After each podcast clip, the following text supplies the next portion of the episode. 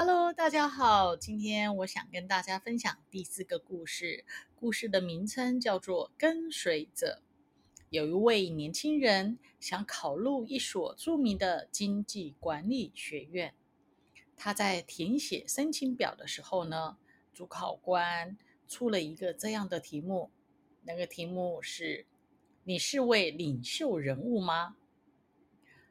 年轻人呢就扪心自问。觉得自己的个性能力还不适合对于别人发号施令，于是呢，他很诚诚恳的回答：“我不是。”然后呢，他就交回表格。结果他发现去的同学朋友都回答是，理由是因为受到拿破仑的一句名言影响：“不想做将军的士兵都不是好士兵。”他就心想：只有自己填上“我不是”，看来自己是不可能被录取了。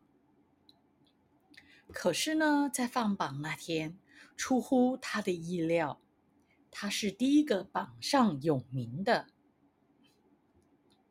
水月呢，就回复写道：“我们审查过所有的申请表格之后，发现有一千两百个领袖，我们当即。”决定首先录取你，因为呢，我们这些一千两百个领袖至少需要一个跟随者。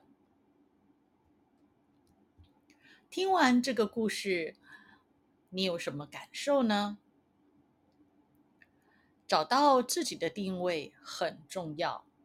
如果发现一个事情，或者是一个职位、一份工作，你的能力还没办法适合，可是你又很想去做，很想达到，也也很想拿到，在这个时候，是不是应该努力努力学习呢？